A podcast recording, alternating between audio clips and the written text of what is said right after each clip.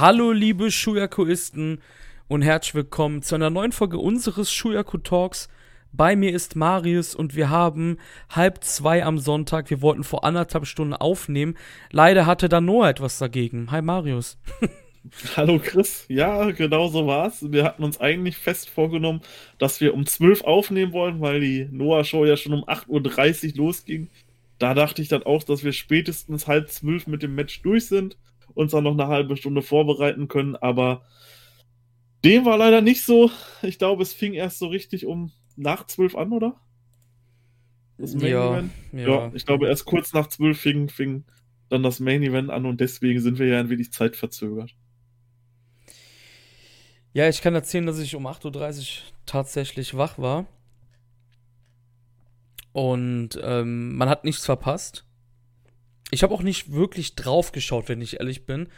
Weil ich halt die ganze Zeit nur gedacht habe, komm, ja, das muss jetzt hier der Main Event irgendwann mal kommen. Das muss jetzt der Main Event sein. Und es ging irgendwie immer und immer weiter.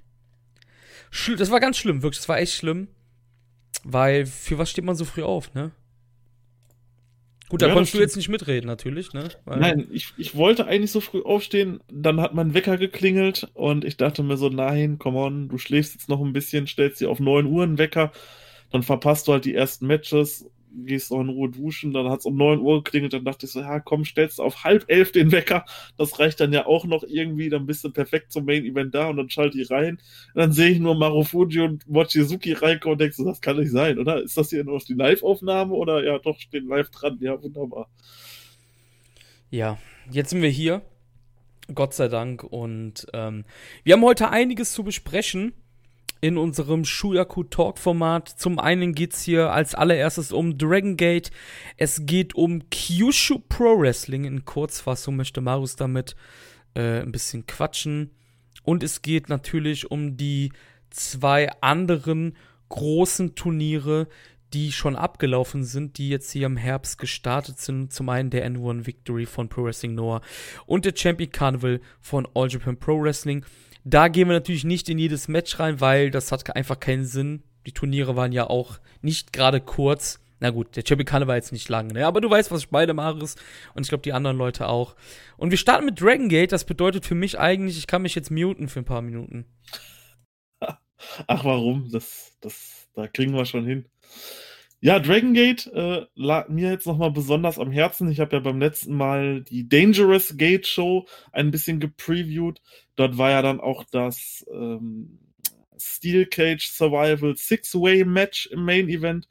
Und da wollte ich einfach mal ein bisschen drauf eingehen, weil das war eine Show, die, wo ich jetzt aktuell sagen würde, das oder Wrestle Kingdom Tag 2 wird meine Show des Jahres Stand jetzt. Denn das war eine durchweg, ja, fast schon perfekte Show. Man hat ein perfektes Pacing in dieser Show gehabt, man hat die Matches perfekt gesetzt und es war wirklich, wirklich eine großartige Show mit großartigem Wrestling und ich habe mir jetzt auch nochmal so die Wrestle Kingdom Cards angeguckt und bei Tag 1 war ich so ein bisschen unzufrieden, weil dort noch so viele Tag-Matches dabei waren, die jetzt eben keinen großen Mehrwert hatten. Und deswegen sage ich wahrscheinlich am Ende, Stand jetzt, es kommt noch die, das Kobe Pro Wrestling Festival, es kommt noch Gate of Destiny, es kommt noch Final Gate, es kommt noch ein paar New Japan Shows, es kommt noch All Japan Shows und so weiter und so fort. Das heißt, da will ich mich noch nicht festlegen. Stand jetzt könnte es aber sein, dass das meine Show des Jahres wird. Sehr interessante Show auf jeden Fall. Wir hatten es ja auch schon im, im Podcast besprochen. Es fing im Endeffekt untypisch an mit einem mit einem Open the Brave Gate Title Match. Kaito Ishida gegen Yusuke Santa Maria. Denn Kaito Ishida hat gesagt, Yusuke Santa Maria, du gehörst nicht höher auf die Card. Ich werde dich im ersten Match besiegen. Finde ich geil, oder? Ja, ist eine coole Idee auf jeden Fall, ja. Und Yusuke Santa Maria gehört auch nicht weiter auf die Card. ich finde Yusuke Santa Maria super, also, also wirklich, wirklich. Nein, keine Ahnung. Ich, ich, ich kenne, ich habe nicht so viel von ihm gesehen. Es wollte eigentlich nur ein kleiner kleiner Panz sein. Aber auf jeden Fall nett fürs Heelwork auf jeden Fall. Und das war der perfekte Opener. 13 Minuten. Die beiden haben sich im Vollsprint auf die Fresse gegeben. wirklich ein gutes Match. Ich glaube, ich habe dem vier Sterne gegeben. Das war echt klasse. Danach kamen dann halt so die ganz normalen Tag-Matches, wie man sie immer kennt. Darüber muss man nicht reden. Das war, um einen Ultimo Dragon auf der Card zu haben und so weiter und so fort. Und danach sind wir wieder bei diesen, ja, Zeiten. Denn wer die Podcasts von mir und Chris verfolgt, der wird wissen, wir finden es gut, wenn ein Match nicht 35, 40, 45 Minuten geht, sondern es kann auch mal ein bisschen knackiger zugehen. Und da gab es ein Special Singles Match KZ gegen Naruki Doi, welches gerade mal 11 Minuten und 31 Sekunden ging, aber absolut fantastisch war. Also wirklich absolut fantastisch. Ich würde sagen, vielleicht sogar noch ein bisschen besser als Ishida gegen Yusuke Santa Maria. Aber es müssen halt nicht immer diese Monster-Matches sein, diese ewig langen Matches. Dann du hattest mal ein ganz nettes Match, glaube ich, mal drüber gesprochen, was nur fünf Minuten oder so ging was so gut war? Ja, das war, das war sogar ein Triple Crown Match äh, von Masakatsu Funaki, der in, ich glaube, vier Minuten. Ich muss das Ganze noch mal kurz nachgucken, um die genaue Zeit rauszufinden. Genau, das waren 4 Minuten 37. Masakatsu Funaki besiegt Yun Akiyama bei der 40th Anniversary Summer Impact Show um die Triple Crown Championship. Richtig, und da sieht man einfach, dass die Matches nicht ewig gehen müssen. Und so ging es im Endeffekt auch weiter. Es gab danach ein Open the Triangle Gate Championship Match und die Titel sind sogar gewechselt. Äh, das Team von RED, bestehend aus Diamante, Katsuma Sakamoto und Takashi Yoshida, haben das Dragon Gate Team aus Ben K, Dragon Dyer und Strong Machine J besiegt in auch einem wirklich, wirklich hervorragenden Match. Ben K hat sich mehrfach umgebracht in dem Match. Äh, ich weiß halt nicht, also das sollte er vielleicht so langsam lassen, sonst wird seine Karriere nicht lang. Der springt halt einfach raus in die Gitter rein und ist danach komplett am Bluten, hat sich die Stirn aufgeschlagen und so. Äh, ja, sei es drum. Dann kommen wir aber zum eigentlichen Highlight des, des, des, der Show, nämlich dem Open the Twin Gate Title Match das war für mich, ich würde sagen, ist aktuell in den Top 3 Matches dieses Jahr bei mir drin. Jason Lee und Kota Minura verteidigen hier ihre Titel gegen Dragon Kid und jemanden, den auch Chris mittlerweile schon ein bisschen kennt, Susumu Yokusuka. Ja, das ist cool, ja. Der hatte ja das, der hat ja den, den Junior-Titel bei All Japan gehalten. Genau, ja. Genau, auch relativ lange einige Verteidigungen gehabt, auch gegen Hukoto Omori. Sehr schön auf jeden Fall, richtig, richtig gutes Match, 20 Minuten Wahnsinn. Also, das wird ganz schwer zu toppen sein dieses Jahr noch. Ist definitiv mit in meinen Top 3 Matches drin. Und dann gab es natürlich dieses riesige Six-Way-Match und ich will jetzt hier nicht auf alles eingehen, nur eben auf die wichtigsten Sachen. Und zwar Kai, es war ganz lustig am Anfang, Kai durfte den Ring nicht verlassen, weil wenn er als erstes den Ring verlässt, sich eine Flagge abnimmt, muss er sich RED abschließen, anschließen und hat dann quasi oben immer gehockt und gewartet bis sein Buddy Yamato reinkam. Den hat er dann hochgeboxt, dass er sich die Flagge nehmen konnte. Und kurz bevor er sie nimmt, haut ihm äh, Kai eine Wanne über den Kopf, nimmt die Flagge raus und turnt heel gegen seinen besten Freund. Dem das natürlich nicht gut gefällt, da kommen wir dann später noch drauf zu. Das Match ist dann auf jeden Fall geendet. Masato Yoshino und Big Ashimitsu waren die letzten beiden, die im Ring waren. Und RED hat Masato Yoshino komplett abgefertigt. Es gab einen Piledriver auf einen Haufen Stühle. Und wer hat den Save gemacht? The Goat himself. Ultimo Dragon nutzt das Main Event, kommt rein, hilft Masato Yoshino. Und Big Ashimitsu heißt nun von vornherein nicht mehr Big Ashimitsu, sondern Ryotsu Shimizu, hat ein anderes Gimmick bekommen, musste sich die Haare abrasieren und tritt so aktuell auf. Also definitiv eine Show, wenn ihr da noch irgendwie drankommen solltet. Ich weiß nicht, ich glaube, sie ist schon nicht mehr auf dem Network drauf. Wenn ihr irgendwie noch drankommen solltet, dann gebt euch auf jeden Fall die Show. Die war nämlich wirklich, wirklich gut. Ja, Shimizu ja. ist aber nicht äh, im, in seinem Polizisten-Outfit da drin, oder? Wie früher. Doch, genau. Genau. Ja. Das hatte er schon mal, oder? Kann das sein? Genau, das war früher, als er äh, gerade angefangen war als Ryo Tsushimizu. Dort hat er eben dieses Outfit auch an mit diesen mit so riesen Augenbrauen und so. Ne? gemalt, genau, ja. Und so tritt er aktuell auch wieder auf. Das sieht so ein bisschen aus wie Chin Chan, diese Augen. Ja, tatsächlich, tatsächlich. Kennt ihr Ist noch Chin Chan? Heißt doch Chin Chan, oder? Chin ja, mit, mit, dem, mit dem Puwackler immer. Der Perverse da, ne? Ja, genau. Ja. Ach, wunderschön, wunderschön. Chin Chan. Ja, ja. Der hat aktuell, ähm, um, um, um da weiterzuführen, Ryotsu Shimizu hat jetzt auch ein neues Stable. Ich weiß nicht, ob man es schon Stable nennen kann, weil halt noch weil sich halt die anderen noch nicht von der Toriumon Generation weggetrennt haben. Das Team Boku gegründet, zusammen mit Naruki Doi, Ryo Saito und Punch Tominaga. Da wird man dann sehen, wie das weiterläuft. Auf jeden Fall sehr interessant. Das soll es aber für Dangerous Gate gewesen sein. Es gab dann noch einen Doubleheader in Fukuoka. Und zwar dort bei der Tagesshow, es war einmal Tag- und Nachtshow, standen die Kyushu Pro Tag Team Titel auf dem Match.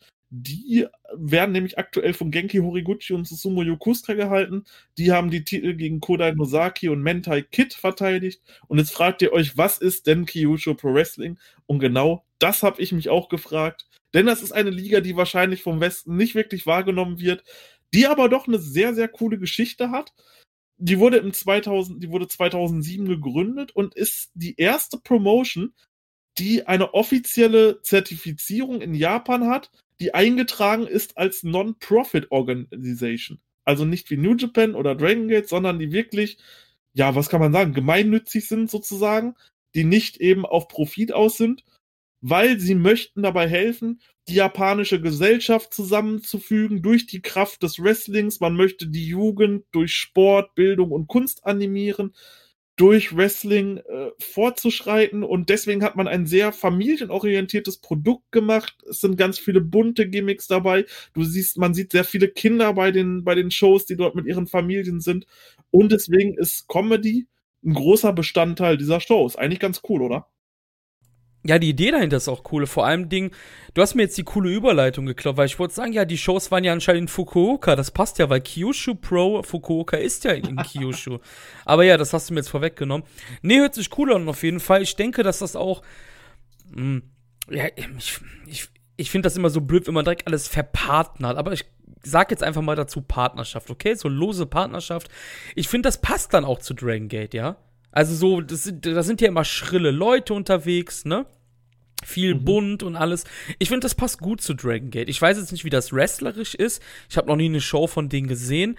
Aber das ist ja alles ein bisschen lustiger und äh, wenn man bei Twitter denen folgt, sieht man auch die, die Gimmicks halt, ne? Wie die aussehen und ja, ich denke, dass das ziemlich passend ist zu Dragon Gate zumindestens. Ähm, wenn man da mal, wenn man mal in Fukuoka gastiert, dass man da ja, halt mit denen kooperiert. Finde ich ganz gut eigentlich. Definitiv. Ähm, wie gesagt, sehr comedy-lastisch, was ich empfehlen kann. Ich habe mir mal ein paar Matches von denen angeguckt. Die haben auch einen eigenen YouTube-Kanal. Dort laden die relativ häufig aktuell Matches hoch, auch manchmal ganze Shows. Äh, ich glaube, eines drauf, ja, die, die 2 Stunden 14, wo die auch die Show gewonnen haben. Auch richtig gut produziert, muss man sagen. Also nicht wirklich so dieser Indie-Style, sondern wirklich gut mit mehreren Kameras eingefangen und so. Und dort kann ich euch das Match äh, Shima gegen Gabai Chi-chan empfehlen. Vom 7.7.2018 von deren 10th Anniversary Show. Sehr lustiges, gutes Match was auch nicht lange geht, das könnt ihr euch angucken, ist sehr lustig. Gabai Chichan verkörpert dabei quasi so einen alten Mann, der auch mit äh, Krückstock in den Ring kommt und dann eben diese Sachen dort wunderbar zählt und dann mit diesem Krückstock so ganz langsam zuschlägt und Sieb und Shima zählt das so, als hätte er gerade wer weiß was bekommen. Definitiv lustig und sollte man sich angucken. Das hört sich an wie Darkness Crabtree von Chikara. Kennst du Darkness ja, so Crabtree? So, so, so, ein bisschen äh, kann das sein, ja. Kennst du den? Den Wrestler jetzt persönlich nicht, nein. Ja, das, ist, das, war, das war ja Mike Quackenbush unter der Maske. Aber Darkness Crabtree war auch so ein Gimmick von so einem alten, dicken Mann, der halt so ein bisschen gewrestelt hat, wenn man das Wrestling nennen kann. Das war bei Chikara halt so ein bisschen auf lustig. Das hat mich jetzt daran erinnert halt, ne? Aber, aber Chikara war ja auch so eine familienfreundliche Richtig. Äh, Promotion, vielleicht, ne? vielleicht hat Kyushu sich ja auch ein bisschen daran orientiert und das halt verjapanisiert einfach, ne? Ich meine, die wurden 2007 man, gegründet, Chikara 2002. Who knows, ne? Das kann natürlich sein, ne? Ähm, ich muss auch sagen, Kodai Nozaki, der ja bei der Dragon Gate Show dabei war, der sieht aus wie so ein noch fetterer Shigehiro Irie, ne? das haben ganz viele gesagt. Also, das habe ich ganz oft gelesen, dass ähm, der äh, eine Mischung aus Shigehiro Irie und jetzt lass mich auf den Namen kommen. Der hat äh, Ryota Hama. Ja, Hama ist noch ein bisschen fetter auf jeden Fall. Ja, ja, genau. So eine Mischung vielleicht daraus aus den beiden. Ja, ja der QQ Pro auf jeden Fall. ähm, solltet ihr abchecken, wenn ihr mal Bock habt auf irgendwas richtig abgedrehtes. Richtig. Dann solltet ihr Kyushu Pro. Vielleicht können wir den, den, wenn ich es nicht vergesse, ich sag das irgendwie immer, den Link in die Be ähm, Beschreibung tun. Am Ende ist da gar kein Link, das ist auch immer so eine Sache. Aber ich versuche dran zu denken, den Link in die Beschreibung zu packen. Ist auf jeden Fall nettes Gratis-Wrestling. Möchtest du noch was ja. sagen zu Kyushu Pro? Zu Kyushu Pro nicht mehr. Ich würde jetzt noch eine Show von Dragon Gate gerne besprechen wollen. Ja, dann tu das die vor vier Tagen am 7. Oktober in der Kurakun Hall, denn das bestätigt einen noch so ein bisschen mehr. Für mich auch persönlich, dass Dragon Gate aktuell wahrscheinlich so die Promotion ist, die auch das beste Booking aktuell betreibt. Das hat man bei dieser Show wirklich sehr gut gesehen. Es ist halt jetzt aktuell bei New Japan, die haben sich halt auch nicht so wirklich gefangen nach, dem, nach den Covid-Sachen auch die großen Shows, Jingo, da war halt auch viel Quatsch dabei, was man jetzt nicht gebraucht hätte. Diese ganze Naito Evil Fehde, weiß ich nicht, war jetzt auch nicht so toll. Und hier hat Dragon Gate wirklich nochmal gezeigt, die sind gerade echt, was Booking technisch angeht, so das Beste, was man wahrscheinlich bekommt in Japan. Ähm, jetzt natürlich nicht Hashtag not all, weil ich habe nicht alles gesehen, aber so würde ich es jetzt einfach mal sagen. Man hat hier auf dieser Card die Class von 2020, also die ganzen Young Boys, wirklich gepusht, indem diese Young Boys, die jetzt erst seit kurzem dabei sind, schon Siege über Veteranen bekommen haben. Zum Beispiel ein Kento Kobune hat einen Don Fuji pinnen können in einem Three-Way Tag Team Match, konnte sich damit den Sieg holen. Im ein Match später konnte Madoka Kikuta, der erst im Juni oder Juli debütiert ist, tatsächlich auch schon seinen ersten Pinfall gegen ebenfalls einen Veteranen Kagitora holen. Also man versucht hier quasi so ein bisschen gerade die ja, Class aufzubauen und ich finde das ganz, ganz gut, weil du hast halt so einmal dieses, dieses äh, New Japan Youngline Produkt, wo die halt im Endeffekt zwei Jahre lang auf die Fresse bekommen von allen und dann weggehen und dann wiederkommen. Und ich finde es interessant, dass du dann diese Parallele zu hast und die sind hier, bekommen am Anfang nur aufs Maul und wachsen da dran quasi. Und dann siehst du halt immer, okay, wie waren die vor zehn Monaten, wie sind die jetzt drauf? Das verändert sich halt immer. Und ich glaube, dort könnte es sein, dass man hier echt mit denen ein bisschen was vorhat. Ähm, Madoka Kikuta auch eventuell so der Shingo-Ersatz könnte vom Wrestling-Stil her ungefähr passen. Also, da kann man auf jeden Fall noch mal, da sollte man auf jeden Fall noch mal drauf aufpassen. Ähm, Im nächsten Match gab es dann möchte ich nur kurz erwähnen, weil Ultimo Dragon ist einfach The Goat. Wie er dort einfach einen Move gesellt hat, war unglaublich. Diamante beendet das Match mit einem Low Blow. Und ich sage dir, Chris, der hat den gesellt. Sowas hast du noch nicht gesehen. Der lag minutenlang noch nach dem Match auf dem Boden am Ring, kam nicht hoch, konnte nicht mehr alleine gehen. Wohlgemerkt nach einem ganz normalen Low Blow der hat den gesellt, als wenn der gerade, also manche Leute sellen einen Piledriver auf den Stuhlhaufen nicht so gut, wie der diesen einen Low-Blow gesellt hat. Er konnte die Halle nur verlassen, indem ihm Shuji Kondo auf den Rücken genommen hat und ihn rausgetragen hat. Er lag dort wirklich minutenlang schmerzverzerrt, war am Rumschreien, konnte gar nichts mehr. Absolut großartig. Ja, ich finde die Young Boys-Thematik ziemlich interessant, weil ich glaube, viele Leute, die machen wir uns nichts vor. Wir haben ja Shuyaku Talk, um nochmal kurz aber auszuholen. Shuyaku Talk war ja einfach dafür gedacht, um Themen zu machen, die jetzt nicht unseren ja, unseren alltäglichen Kanon benetzen, also sprich New Japan äh, oder All Elite Wrestling oder sowas. Da haben wir uns gedacht, ja, dann kann ähm, Kata Japanischunterricht machen, wir machen unseren Kram, es wird über, äh, über äh, Wrestling-Bücher gequatscht und, und, und. Und ich sag mal so, Shuyaku Talk werden weniger Leute hören als unsere New Japan Folgen, weil New Japan natürlich einfach der Boss in Japan ist, ja? Was ich damit sagen will, ist, ich glaube, viele Leute wissen gar nicht, dass es gar nicht Usus ist mehr, dass die Young Boys jahrelang verlieren. Ich glaube, viele Leute sehen halt New Japan und denken, das wird überall so gemacht, aber das stimmt ja gar nicht mehr. Wir kommen ja gleich noch zu All Japan, da werden wir etwas ähnliches sehen mit einem Young Boy. Oder haben wir schon gesehen dieses Jahr mit Hokuto Omori zum Beispiel. Oder mit Dan Tamura. Oder halt jetzt mit Atsuki Aoyagi. Darauf kommen wir ja gleich, wie gesagt. Also, es ist klar, wenn du jetzt beide schaust, hast du halt, wie du gesagt hast, diesen krassen Effekt einfach, ne, dass jetzt halt bei Dragon das so gemacht wird und bei New Japan so. Aber damit zeigt ja auch Dragon dass es halt nicht immer gleich laufen muss. Und das macht ja All Japan auch, ne. Und ich glaube, viele Leute wissen das gar nicht dass das so ablaufen kann. Ich glaube, viele Leute denken New Japan, wenn die New Japan schon, okay, das ist japanisches Wrestling, aber es gibt ja kein, das ist japanisches Wrestling. Das ist hundertprozentig richtig. Und, das äh, finde ich ziemlich interessant, auf jeden Fall. Ja. Da kann man halt auch wieder auf Kota Minura zu sprechen bekommen, der jetzt halt auch, wo ich eben erzählt habe mit dem, mit dem Match of the Year Contender, der war halt bis vor ein paar Monaten auch noch dieser Young Boy. Und den hat man dann auf einmal so wirklich gepusht über den Sommer jetzt, über die letzten Monate. Man hat ihm Siege gegen wirklich große Gegner gegeben. In Multiman-Matches hat er immer, weil er ist der, die Leute gepinnt hat. Und so konnten sie dann auch direkt die Tag-Team-Titel gewinnen. Und auf einmal ist Kota Minora da und beendet eine Kurakun-Show mit der Promo. Ja. Also ja, äh, ja. wirklich gut finde ich das, dass man so ein bisschen diesen Styles-Clash hat zwischen dem äh, ja, New Japan-Bild, welches halt dort eben die Explosion vorgibt. Sieht man auch bei Dragon Gate, also das gibt es auch. Shun Skywalker beispielsweise ist noch aktuell auf. Ja, klar, auf natürlich, ja, ja, klar.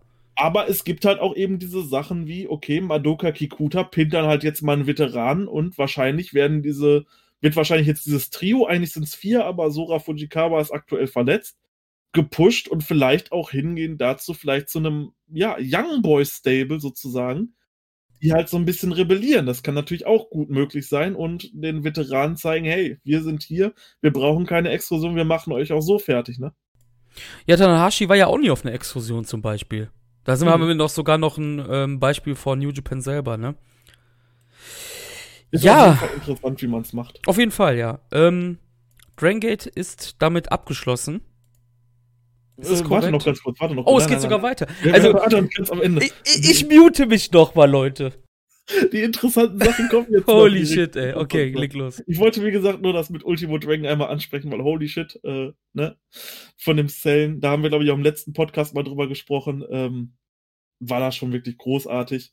Äh, und wir hassen das, wenn Leute irgendwas nicht so geil zählen. Es gab auf jeden Fall, ich beeile mich auch, es gab ein Match Takashi Yoshida gegen Dragon Dyer, welches mit einem Debüt geendet ist. Und zwar hat dort Dyer Inferno angegriffen das ist sozusagen, könnte das der Gegenspieler zu Dragon Dyer sein? Er kam rein, er hat so ähm, an den Armen so Handschuhe mit so Drachenschuppen dran und hat so eine richtige Drachenmaske auf, also keine Lucha-Maske, sondern wirklich die geformt ist mit so Hörnern dran und so. Ähm, ist debütiert, hat sich RED angeschlossen, hat sofort Dragon Dyer demaskiert hat ihn dort abgefertigt und hat sich nun quasi abgeschlossen und heute ist im Endeffekt sein erstes getaptes Match. Dort muss man sehen, wie das weiterführt. Es steht auch noch nicht fest, wer unter dieser Maske ist. So wie es wohl ausschaut, wird es Yuki Yoshioka sein, der eben auch auf Exklusion war. Shun Skywalker kann man ausschließen, weil der ist halt einfach nicht so breit wie äh, Daya Inferno. Und äh, so wie es wohl aussieht, wird das wohl der Gegenpart zu Dragon Dyer sein. Das gab es damals auch mit Dragon Kid. Der hatte damals auch Darkness Dragon als seinen Gegenspieler. Und so wird man das hier wahrscheinlich auch aufbauen. Auf jeden Fall ein sehr geiles Debüt mit richtig viel Impact. Und im Main Event gab es dann ein Match Yamato Casey, Benkei und Kota Minura gegen Eita, BNB Hulk, Kaito Ishida und Kai. Und es sollte der Yellow Demon gelüftet werden. Ich glaube, das habe ich auch schon angesprochen im letzten Podcast. Das ist immer so etwas, was RED macht. Dort ist dann immer ein, ein, ein Dämon verkleidet und der zieht die Maske ab und es ist darunter dann irgendein Mitglied, welches sich dann RED anschließt. Und in diesem Fall war es Keisuke Okuda gewesen der eigentlich immer mit Ben Kay und so geteamt hat. Und Ishida hatte Ben Kay im Schwitzkast und er zieht die Maske ab und sagt, los, jetzt tritt ihn, tritt ihn. Aber Okuda hat komplett RED verarscht, hat dafür aber dann Ishida angegriffen, der konnte gepinnt werden und er hat sich nicht RED angeschlossen, sondern ist weiter bei Dragon Gate geblieben, hat im Endeffekt nur verarscht damit.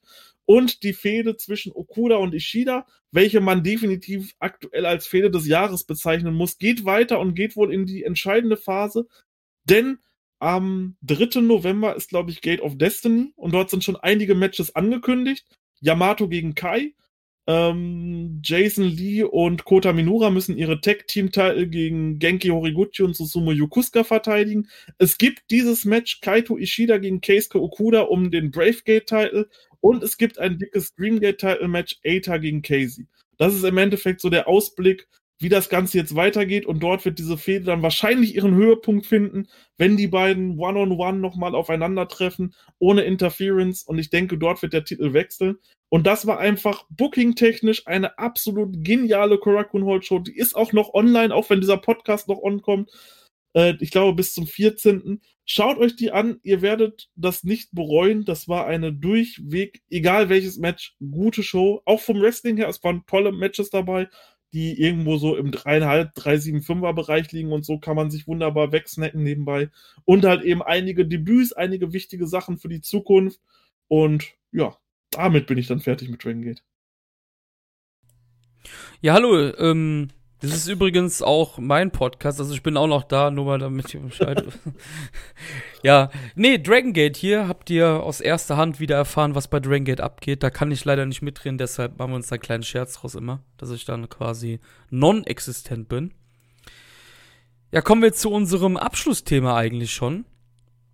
Da kann ich jetzt auch ein bisschen reden, glaube ich sogar, Marius. Das ist ja Wahnsinn. Heftig. Es, es geht um die Turniere namentlich N1 Victory von Pro Wrestling Noah und der Champion Karneval von All Japan Pro Wrestling. Wir haben es. Ich weiß bis heute nicht, wie wir es geschafft haben, aber wir haben es geschafft, jede Show zu sehen, parallel sogar noch den G1 reinzupfeifen.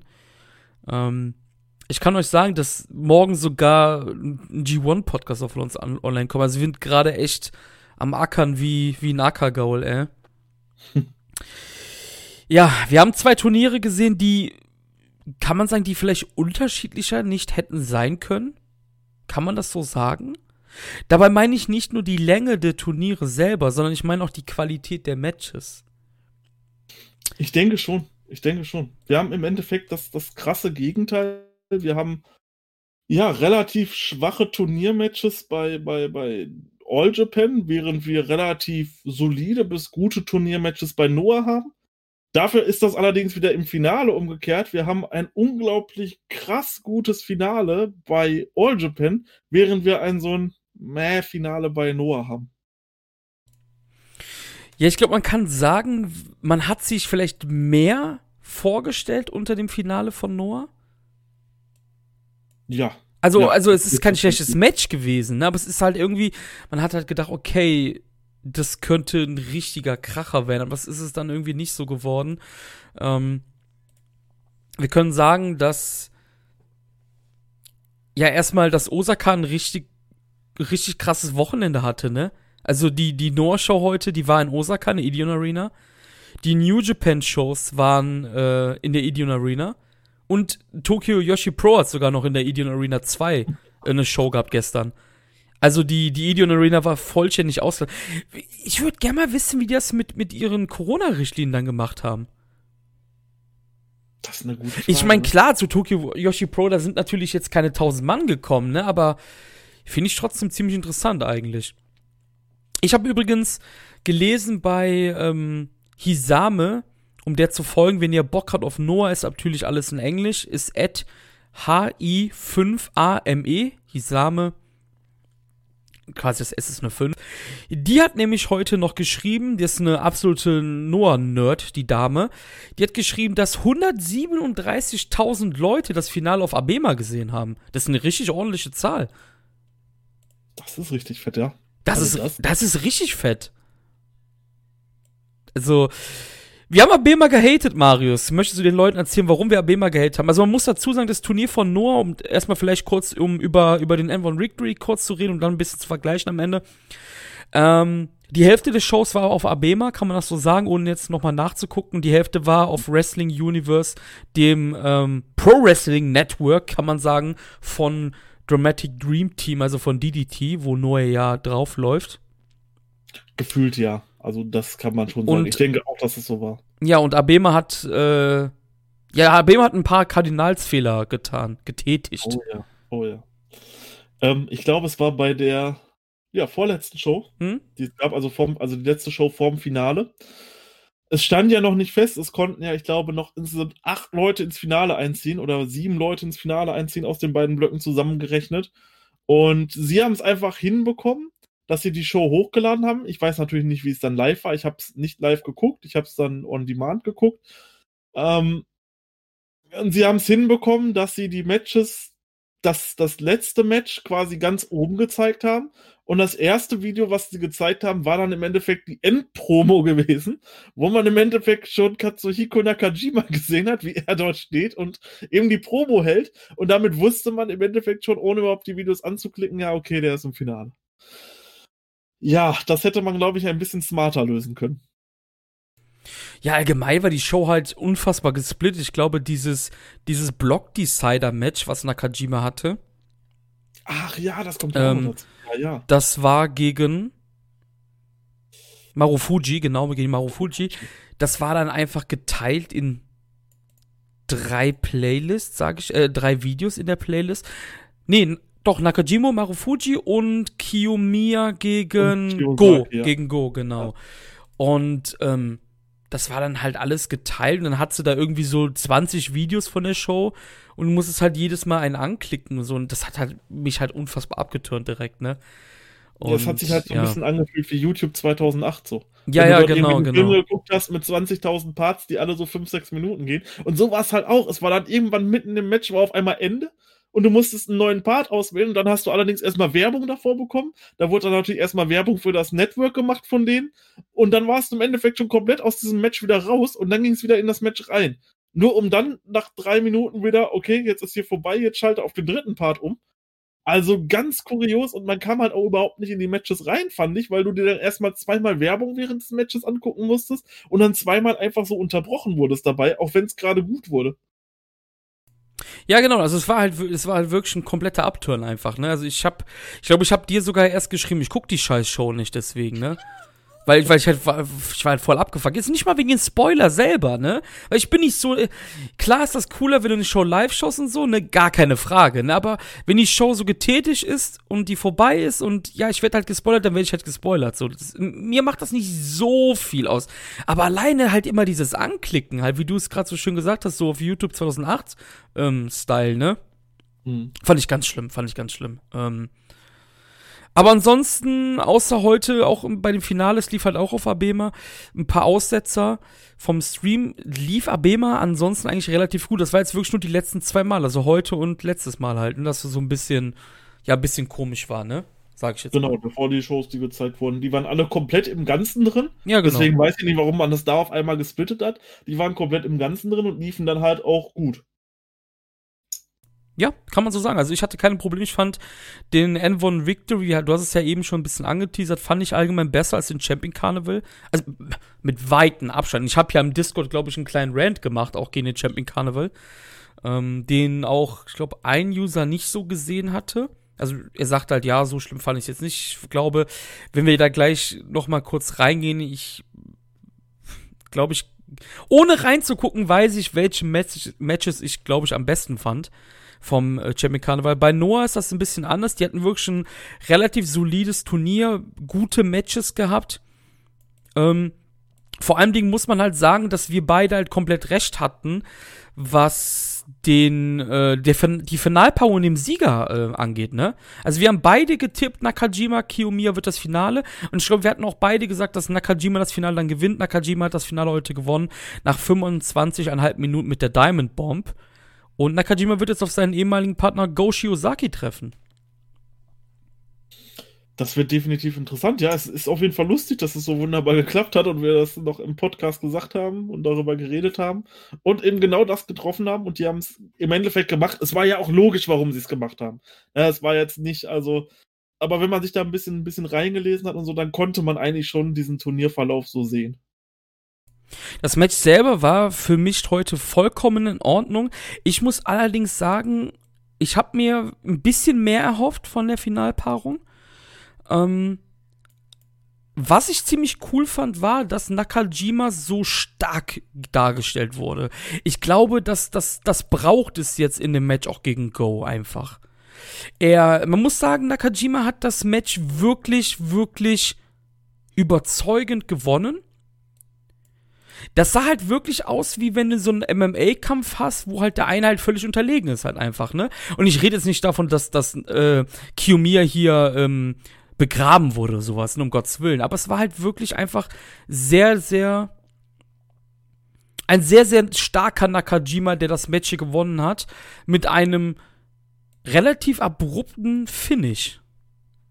Ja, das fand ich auch extrem schnell und aus dem Nichts. Und ich dachte so, oh, okay, jetzt ist vorbei, das war's. Und ja, was nochmal deine These unterstreicht, man hat es halt auch nach dem Match gesehen, äh, Nakajima ist innerhalb von fünf oder zehn Sekunden, normalerweise liegen die ja dann nach den Finals dann da, so ist es halt auch immer beim, beim Climax oder so, liegen die dann da noch zehn Minuten quasi gefühlt auf der Ringmatte und können nicht aufstehen und Nakajima war nach zehn Sekunden wieder oben und ist dann da schon ganz fröhlich rumgelaufen, während Kiyomiya rausgetragen werden musste und so. Also man hat hier schon deutlich klar gemacht, dass Nakajima, dass es hier im Endeffekt gar keine Zweifel gab, dass Nakajima das Ding nicht hätte gewinnen können. Nakajima hat sich dann auch gerecht für die Niederlage im 2018er Turnier. Damals hieß das Turnier noch nicht N1 Victory, sondern Global League, also quasi der Vorgänger. Da hatte nämlich dann Kiyomiya gewonnen gegen Katsuhiko Nakajima. Heute ist es dann anders gelaufen. Marius allgemein was hast du denn gesehen im N1? Ich sag mal so, wer ist so dein MVP des Turniers? Wer war vielleicht eine Enttäuschung für dich? Und allgemein, was war so dein Top-Match oder die Top 3? Auch, auch ohne das Finale, wenn du jetzt das Finale am geilsten fandst, ähm, was ich, was du glaube ich nicht fandest, so wie ich das jetzt rausgehört ja. habe. Aber auch, auch hier ohne das Finale jetzt erstmal. Also nur von dem, von dem, von der Turniervorrunde, sage ich mal. Mhm. Ja, also wen ich definitiv sehr, sehr gut fand und wer mich ähm, überzeugt hat, die ich auch vorher nicht wirklich kannte, das waren äh, Manabu Soya und Masaki Tamir. Die haben wirklich extrem gut abgeliefert und waren richtig gute Worker in dem Turnier. Jedes Match war gut, nicht überragend, aber gut. Die haben eine wirklich gute Leistung gemacht. Und deswegen haben die mich so ein bisschen, als ich mir das Teilnehmerfeld anguckt habe, guckst du natürlich auch so ein bisschen die Teilnehmer und denkst ja, okay, gut, das könnte was werden, der sieht cool aus, der nicht so wirklich. Habe ich bei den beiden eher gedacht. Vollkommen falsch gelegen, die haben mir richtig delivered. Ähm, wen ich noch geil fand, natürlich Masaki Mochizuki, gar keine Frage. Mochizuki Wrestling-Gott, mehr braucht man dazu nicht sagen. Ähm, dafür haben mich dann allerdings ein paar andere Leute vielleicht ein bisschen enttäuscht. Also ich fand zum Beispiel Sakuraba sehr enttäuschend in dem Turnier. Ja, das ist vielleicht auch irgendwo sein Stil, aber wir sind ja halt noch immer beim Wrestling irgendwo und wenn ich dann halt nur Matches habe, die nur in Submission sind und dann nach einer Minute vorbei sind, ja, das ist für mich dann halt kein gutes Wrestling-Match, ne? Das mag dann für mich ein guter MMA-Fight sein, gar keine Frage. Daran ist es ja auch angelehnt, aber das hat für mich dann relativ wenig mit Wrestling zu tun irgendwo. Deswegen fand ich das natürlich enttäuschend. Gerade auch das Match gegen Masaki Tamiya. Ich glaube, das war so schnell vorbei. Ja, was, was, was, was, soll, was soll man da wirklich groß sagen? Ähm, generell hat mich vielleicht noch äh, Sugiura ein bisschen enttäuscht. Ich fand, er hatte, einen, er hatte ein sehr gutes Match mit Keno gehabt, aber sonst war der G, der G1, der N1, ähm, ja, ich hätte mir einfach noch ein bisschen mehr von ihm erwartet ähm, von den drei besten Matches, da gibt es genau drei, die ich auch über vier gesehen habe. Das waren äh, Keno gegen Sugiura, dem habe ich vier Sterne gegeben. Das war dann vom ersten Tag Manabu Soya gegen Goshi Ozaki, was mich sehr überrascht hat. Ich glaube auch wahrscheinlich ein sehr underratedes Match. Dem habe ich auch vier Sterne gegeben und äh, Kiyomiya gegen Mochizuki, dem habe ich 4,25 gegeben. Das war einfach echt äh, klasse Wrestling, was die beiden dort gezeigt haben. Würdest du sagen, dass alles in allem äh, Big Old Mochi der MVP für dich des Turniers ist? Also es ist so bei mir. Ich glaube, dass das ein richtig guter Schachzug war, den Kerl hier ins Turnier zu bringen, weil das ist, glaube ich, mein MVP gewesen wirklich im Turnier. Also ich würde auch sagen, wahrscheinlich so die Überraschungen waren für mich Masaki Tamiya und Manabu Soya. Und dann würde ich sagen, MVP ja, Mochizuki ganz klar. Ich glaube, der hatte kein Match gehabt, was schlecht war. Also das war echt alles gut. Und ähm, ja, was soll man zu Mochizuki noch groß sagen? Ich glaube, da können wir bald irgendwann mal einen Special-Podcast machen oder so. Aber der Typ ist einfach mit 50 Jahren äh, einer der besten Wrestler auf diesem Planeten. Äh, der zieht einfach aus allen, egal wo er wrestelt, vor allem das ist ein Working Horse, das habe ich, das habe ich dir auch schon mal per WhatsApp geschrieben. Der wrestelt dann an einem Tag eine Noah-Show, geht dann für einen Tag zurück zu Dragon Gate, wrestelt dort eine Show, geht dann wieder an den nächsten Tag zu Noah und wrestelt dort eine Show. Mit 50 Jahren wohlgemerkt. Also ich glaube, der hatte auch letztes Jahr die meisten Matches in Japan geworkt. Ich meine, ich habe da eine Statistik gesehen, dass er derjenige war, der die meisten Matches in 2019 geworkt hat. Und das glaube ich auch bei dem wieder durchzieht. Also der wrestelt ja im Endeffekt überall und wrestelt ja gefühlt jeden Tag. Und das immer gut. Ja, auf jeden Fall. Also Mucci ist auf jeden Fall absoluter Wahnsinn gewesen. Wenn ich auf jeden Fall erwähnen muss, auf jeden Fall Goshi Ozaki, den aktuellen GHC Heavyweight Champion, weil ich fand die Story mit der Schulter ganz gut. Und da kommen wir wieder zu dem Thema von dem, äh, von dem ersten Match am ersten Tag gegen Manabu Soya. Ich habe das jetzt nicht so gut gesehen wie du von der Bewertung her. Ich fand das Match aber sehr, sehr gut und vor allem Dingen auch zu dem Zeitpunkt hatten viele Leute das gar nicht so auf der Rechnung im, in den Discords und so ich fand das Match wirklich gut, weil Soya, der ihn halt komplett zerstört hat, Go ist tot getaped und diese Story hat sich halt komplett durchs Turnier gezogen.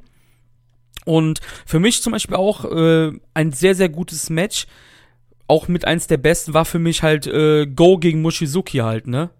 Mhm. Das, das, war das war halt eins so meiner Highlights des Turnieres, was für mich ein bisschen ähm, vielleicht, was bei dir das ja dieses underrated Match war, hast du ja gesagt, Go gegen Soya, was vielleicht keiner so auf der Rechnung hatte, was du aber ziemlich geil fandst, war bei mir Taniguchi gegen Nakajima. Dem habe ich vier Sterne gegeben, weil ich halt die Story von Taniguchi in dem Match halt unfassbar geil fand. Nakajima so schon so, ach, ich, ich werde jetzt hier eh ähm, ich werde eh den Block gewinnen und ich spiele jetzt ein bisschen mit, mit Taniguchi. Das ging dann komplett nach hinten los und Taniguchi äh, gewann dann das Match. Und, und dann hast du halt wieder diesen, weil Taniguchi ist halt der unfassbare Hit-or-Miss-Kandidat, ne? Dann bist du einfach einen Tag später, dann hat Taniguchi das Match gegen Marufuji und es ist einfach so mit das schlechteste Turniermatch. Ja. Ich hab, ich hab dem, ich hab diesem Match Marufuji, ihr müsst euch das vorstellen. Es ist einfach nicht ein Tag im Kalender, sondern ein Tag im Turnier später, hat, fällt Taniguchi einfach von 4 auf 2. Ich habe Marufuji Taniguchi mit zwei Sternen bewertet. Das ist so, wenn ihr euch das vorstellen könnt, das ist so bei mir so meine Jano-Bewertung meistens, ne?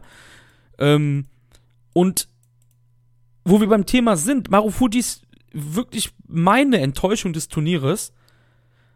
Man muss natürlich auch dazu sagen, dass Marufuji halt einfach auch nicht mehr so kann, ne? Das ist halt, der ist halt wie Kenta komplett, ich will jetzt nicht sagen verkrüppelt, aber der kann halt einfach nicht mehr, ne? Und wenn ich jetzt hier mal kurz durchgehe, ich habe Marufuji Matches bewertet 3, 2, 5. 3, 7, 5 gegen Sugiura. Ich glaube, das war sein bestes Match, was ich bewertet mhm. habe. Ja. 3, 2, 5, 4. 2. Ja, das war's, glaube ich. Es ist, ne? Ist Vielleicht, vielleicht ist das auch ein bisschen, bisschen hart, was ich sage, ne? Aber der, du merkst ihm halt an, dass er einfach nicht mehr so kann. Wie noch vor, vor zehn Jahren oder noch länger. Und das ist halt dasselbe wie bei Kenta, ne? Das Taniguchi-Match war unfassbar schlecht. Du hast einfach gemerkt, dass sie keinen Bock haben. Ja. Ne? Ja. ja, ähm, ja. War das nicht auch in der Lagerhalle irgendwo? Das habe ich mir jetzt leider hier in meinem Dokument nicht aufgeschrieben. Ich meine schon. Ich habe ich hab nur, hab nur das Datum. Warte, ich kann ja mal kurz on the fly nachgucken. Das war übrigens auch noch so eine Sache, die ich ansprechen möchte. Hardcam ist ja schön und gut, aber dann positioniert die doch ein bisschen höher, dass man dann auch wirklich mal ein bisschen sieht, wenn irgendwo draußen was passiert, weil ich habe nichts gegen Hardcam-Shows, die finden auch bei Dragon Gate zu Genüge statt, also ne, bin ich schon dran gewöhnt und kenne ich. Allerdings war die dann so niedrig, dass du dann nichts mehr gesehen hast, wenn irgendwas rechts und links vom Ring passiert ist, weil die einfach dann irgendwo auf dem Boden lagen oder so und du hast die Wrestler überhaupt nicht mehr gesehen, weil diese Hardcam so niedrig stand. Ja, das hatte auch All Japan ja auch oft, ne? Mhm. Ähm, ich habe jetzt mal nachgeguckt, ich habe jetzt leider keine Fotos gesehen, ohne in das Network reinzugehen, aber die Halle hieß ähm, laut Purolov Mandaijma Multipurpose Plaza Okama und das Multipurpose hört sich schon an nach Lagerhalle. Ja, so ein bisschen, ne? Ja. ähm, ja, zum heutigen Tag. Es gab auch noch unfassbares Junior Chaos, aber Leute, ich bin da so wenig drin. Ich glaube, ich hatte das beim letzten Mal relativ gut aufgearbeitet. Ich bin mir gerade nicht sicher, ob das beim letzten Mal war. Aber es gab hier wieder einen Betrug und da einen Betrug. Und Daisuke Harada und Atsushi Kotoge sind jetzt wieder zusammen als Momo no Saishun.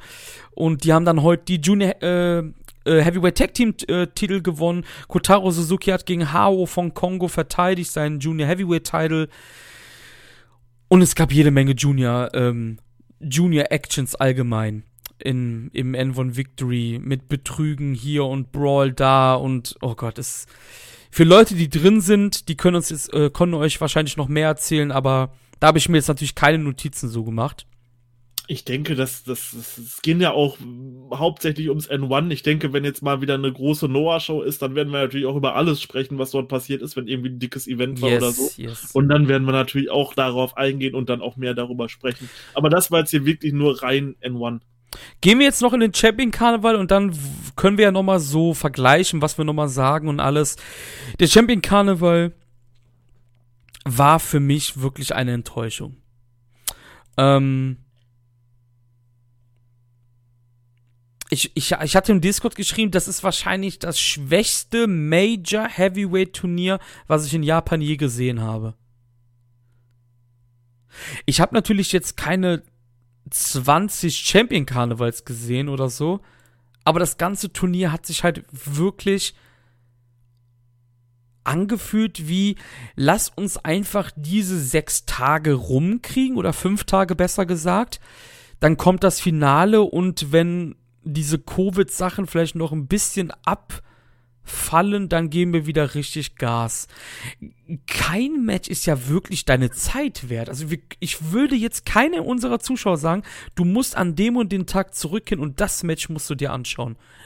Ohne das Finale jetzt natürlich gemeint, ne? Mhm. Ich habe in diesem Turnier kein einziges Mal vier Sterne gegeben. Ich auch nicht. Kein einziges Mal, ne? Und. Ja, ich glaube, dass du sogar noch gesagt hattest, dass du eigentlich sogar mehr gehypt warst auf den CC als auf den N1. In der Preview, die wir gemacht haben, die kleine Preview. Ja, das stimmt. ne, weil du gesagt hast, du mochtest halt hier diese Verstrickungen mit Lee und mit Shotaro Ashino, mit Kento und wie wird sich das als Outplane? Suwama ist ja noch dabei und alles und. Genau es gab wirklich viele Matches, die einfach nur boring waren, mit unfassbar abrupten Finishes, Finishes die lustlos daherkamen und einfach generell auch von, auf, von der Aufmachung her, von dieser Covid-Crowd, ähm, Covid-Crowd einfach und die Wrestler. Hattest du das Gefühl, also meinst du, ich spinne oder, oder sagst du so, ja, du kannst das sehen, dass das halt irgendwie so gefühlt so, so war, ja, lass mal einfach diesen Champion Carnivals rumkriegen? So ein bisschen. Also so ein bisschen vor den Wrestlern, die vielleicht immer da sind. Also ich habe zum Beispiel einen ähm, Jiro Kuroshio sehr, sehr gut und motiviert gesehen. Der hat für mich, äh, kann ich auch schon sagen, das war für mich so auch die Überraschung des Turniers. Ähm, der hat wirklich gut gewässert und der wollte auch, das hat man gesehen, aber sonst kann ich dir zustimmen, dass bei vielen halt, dass viele halt weit noch nicht an ihrem Limit waren in dem Turnier und äh, da auch nicht bis ans Limit irgendwo gegangen sind. Ja, also Giro, Entschuldigung, ich hatte ja gesagt in der Preview, dass Giro einfach absolut scheiße ist, aber ich muss dazu sagen, der war in diesem Turnier wirklich echt in Ordnung. Also, wer jetzt, wer jetzt wirklich mir sagt, dass Giro hier sehr schlecht war, der hat für mich ein anderes Turnier gesehen. Und das sage ich als jemand, der Giro halt nicht mag. Ne? Also Giro war wirklich, ähm, ja, wirklich beileibe nicht der schlechteste Mann im Turnier. Ne? Und der schlechteste Mann im Turnier, ohne dass ich jetzt mir irgendwie den Sterne-Durchschnitt gemacht habe, ist halt wirklich eine Enttäuschung, war halt irgendwie Kuma Arashi, ne? Oh ja. Oh, Kuma ja. Arashi hat mir echt wehgetan irgendwie ein bisschen, weil du weißt ja, ich mag ja diese, diese, diese dicken Boys einfach, ne? Aber das, das, war halt irgendwie gar nichts, ne? Ne, Kuma Arashi war echt, also gerade das Match, ich glaube, Kuma Arashi gegen Sus, das war so das Match, wo ich sagen kann, boah, das war so mit das schlechteste äh, wirkliche Match, was ich gesehen habe. Wahrscheinlich noch schlechter als Yujiro gegen Okada, was wir da mal besprochen hatten. Ich glaube, ich habe dem Match einen Stern gegeben. Ja, ich habe zwei gegeben, ist aber dadurch auch mein schlecht bewertestes im Turnier. Das war komplett, es war einfach nur langweilig. Es gab im Endeffekt nur irgendwelche Holds. Es ist nichts passiert in diesem Match und irgendwann hat dann Kuma Arashi getappt und das war halt so, ja. Gut. Und so hat sich das aber auch weitergeführt für Kuma Arashi. Also das war wirklich ähm, keine gute Werbung betrieben. Nee, leider absolut nicht. Ich muss auch sagen, ich habe zwar meinen Top 3, habe ich drei Kento-Matches, aber ich muss sagen, dass, dass auch die Kento-Matches nix waren einfach, ne? Also für das, was Kento eigentlich kann. Mhm. Ich war ein bisschen enttäuscht von Kento gegen Shotaro Ashino. Da habe ich mir irgendwie mehr erwartet. Das stimmt, ja. Das war, Ich- das war gut, aber nicht so gut, wie man sich gedacht hat. Ja, da war ich irgendwie ein bisschen. Das hat sich so, so, so, so rushed angefühlt, weißt du? Das, das finde ich auch wieder flat ohne Ende. Ähm, ich hatte das in, meinem, in meiner ersten Besichtigung, habe ich dem 3,75 gegeben. Das habe ich aber dann runtergetan auf 3,5. Und ähm, ist damit auf Platz 3 geteilt mit einem Suwama Jake Lee Match bei mir gewesen in der Top 3. Mein Lieblings, meine Lieblingsmatches des Turnieres waren dann war das Match von Kento gegen Yuma Aoyagi und am letzten Tag Kento gegen Shuji. Bei Kento gegen Shuji hatte ich das erste Mal im Gefühl, okay, hier geht's um etwas. Das kann doch nicht sein. Das, das, wird, das, das kann doch nicht sein im letzten, am letzten Match der Vorrunde quasi. Nee, das ist, ein- ist, ist ein bisschen spät gewesen, das stimme ich dir zu, ja. Jake Lee. Muss ich auch nochmal ansprechen. Jake Lee. Jake Lee ist der Sanada von, New, äh, von All Japan, oder? Ich habe das, ich hab das Gefühl, dass Jake Lee auf gar nichts Lust hat. Jake, Ja. Hat Jake Lee, hat Jake Lee in diesem Turnier für dich ein Fünkchen Charisma besessen? Mit seiner, mit seiner äh, Pirates of the Caribbean Musik? Vielleicht im, vielleicht im Match gegen Suwama. Jetzt habe ich mich gerade gemutet auswählen. Ja, das Suwama-Match war, war sein bestes Match auf jeden Fall, ja. Ja, da, da würde ich schon sagen. Aber sonst äh, gegen Giro, das war okay. Ähm, aber auch nichts Besonderes. Nee, ich würde sagen, wenn nur gegen Suwama. Jake Lee sah wirklich aus wie Toastbrot, das ganze Turnier. Und ich glaube, wir hatten ja getippt, dass Jake Lee gegen wen im Finale ist? Gegen Kento hab ich getippt, glaube ich, ne? Kann das sein? Was hast du getippt? Hast ich du glaube, Shotaro? Jake Lee gegen Shotaro, ja. Ja. Shotaro ist ja relativ schnell ausgeschieden durch das Match gegen ähm, Kento. Ja. Ähm, War schon am zweiten Tag, glaube ich, draußen, ne? Mm, dritten, glaube ich, ja, am dritten. Ähm, jetzt weiß ich nicht, was ich sagen will. Genau, Jake Lee nochmal. Wenn du, wenn du, wenn du jetzt einen Yujiro hast, ja? Wer strahlt für dich mehr aus? Yujiro oder Jake Lee? Und ich Boah. würde jeden Tag Yujiro sagen. Boah. ähm, jetzt, also wir reden jetzt gerade nur über das Turnier, oder? Nein, ich meine allgemein. Ich, ich, ich, ich glaube, dass Jake Lee. Also, ja, in, jetzt, ja, erstmal jetzt klar, in dem Turnier, in dem Sinne natürlich, wie er sich ge getan hat, aber so allgemein halt einfach, ich finde einfach, dass Jake Lee, der sah einfach das ganze Turnier aus wie ein Toastbrot einfach nur. Ich finde, Yujiro hat mehr Charakterzüge gezeigt bisher als, als Jake Lee. Und Yujiro ist der schlechteste Mann im G1. Und Jake Lee ist einer der Top-Männer bei All Japan. Ich würde im Turnier würde ich mitgehen, ja, aber generell nicht, nein. Doch, ich Also finde, Jake, Jake Lee ist immer absolut lustlos, einfach Ich nur. denke, generell kannst du mit Jake Lee noch viel mehr machen als mit Yujiro. ja, sie müssen halt aufpassen, dass sie Jake Lee nicht komplett verbrennen langsam, ne? Das stimmt, ja. Ja. Ähm, Finale war dann Kento gegen Sus. Mhm. Und ich muss sagen, ich war hin und weg vom Finale. Wahnsinn, Wie sieht's bei dir aus? Wahnsinn. Also dieses Turnier ähm, war echt krass. Äh, war echt krass nicht gut. Aber das Finale war super. Es war einfach so diese komplette, ja, wie soll man es beschreiben, dieser komplette Styles-Clash. Man hatte ein nicht so gutes Turnier und hatte dafür ein krasses Finale. Und ich dachte schon so, hey, komm, das Finale kann jetzt hier noch einiges retten, wenn ich da jetzt nochmal zuhöre. Und das hat's im Endeffekt auch gemacht. Also, das hat's im Endeffekt auch wirklich gemacht, denn das war ein Match, wo ich sagen würde, okay, das ist stand jetzt wahrscheinlich so in meiner Top 5, Top 6 des Jahres drin. Also in der Top 10 auf jeden Fall von Matches des Jahres. Unglaublich gut. Wir hatten uns unterhalten vor der Aufnahme darüber, oder? Mhm. Ich hatte vor der Aufnahme zu dir gesagt, ich glaube, das Match ist bisher besser als jedes G1-Match gewesen. Mhm. Da hast du gesagt, kannst du unterschreiben, ne? Also wir, dazu müssen wir sagen, wir nehmen zwar gerade am Sonntag nach New Japan auf, wir haben aber die heutige Show noch gar nicht gesehen. Und Marius hat die gestrige Show auch noch nicht gesehen und ich auch noch nicht ganz. Also das müsst ihr bitte, falls da irgendwelche Banger jetzt kommen, seht es uns nach. Aber bisher muss man sagen, so, ähm, ich habe dem Match 4,5 Sterne gegeben. Also Sus gegen Kento Mihara. Ich auch. Ist eins meiner absoluten Lieblingsmatches in diesem, in diesem Jahr. Ich habe das dieselbe Wertung auch Tanashi gegen Naito vom ersten B-Block-Tag gegeben.